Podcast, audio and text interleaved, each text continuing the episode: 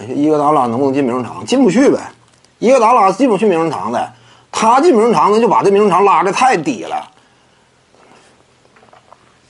因为呢，伊戈达拉呀，他生涯当中入选过一次全明星，但他入选全明星那个赛季呢，一是以替补的身份，二呢，场均只有十四分。我要是没记错的话，说白了，伊戈达拉入的那一次全明星啊，跟谁入全明星比较类似呢？跟凯尔科沃尔差不多。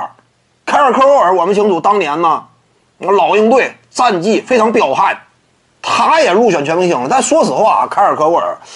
他本身打法就是个典型的角色球员，对不对？年轻那会儿有一定的防守能力，也属于是个三 D，因为他篮球智商比较高，天赋这块差一点呢，呃，有点类似于克莱汤普森那种风格吧。年轻的时候呢，就是不是凭借身体优势我限制对手，但是自身的防守意识、防守的主动性那是够的，尤其进攻端呢，一手外拉之后的三分远射极为凶悍。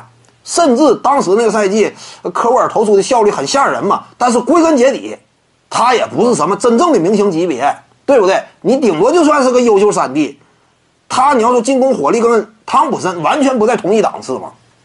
那一年科沃尔也入选全明星嘛。伊戈达拉说实话，他进全明星那一年呢，那表现不如科沃尔呢，对不对？就在场均十四分情况之下，让他进的全明星嘛。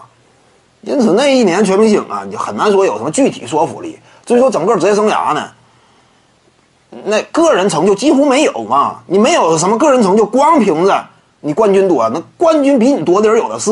罗伯特霍里进名人堂了吗？史蒂夫科尔未来以教练身份，我感觉大概率进名人堂，只要他执教的年头够。但球员身份痴心妄想嘛，你拿的冠军多，你白费嘛。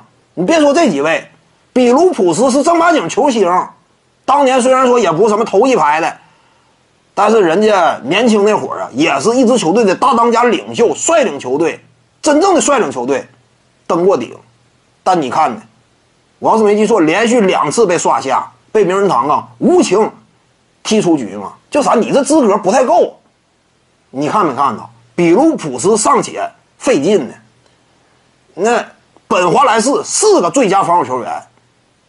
机会都非常渺茫，那更何况伊戈达拉呢？对不对？所以呢，伊戈达拉进去名人堂啊，不现实。各位观众要是有兴趣呢，可以搜索徐静宇微信公众号，咱们一块聊体育。中南体育独到见解就是语说体育，欢迎各位光临指导。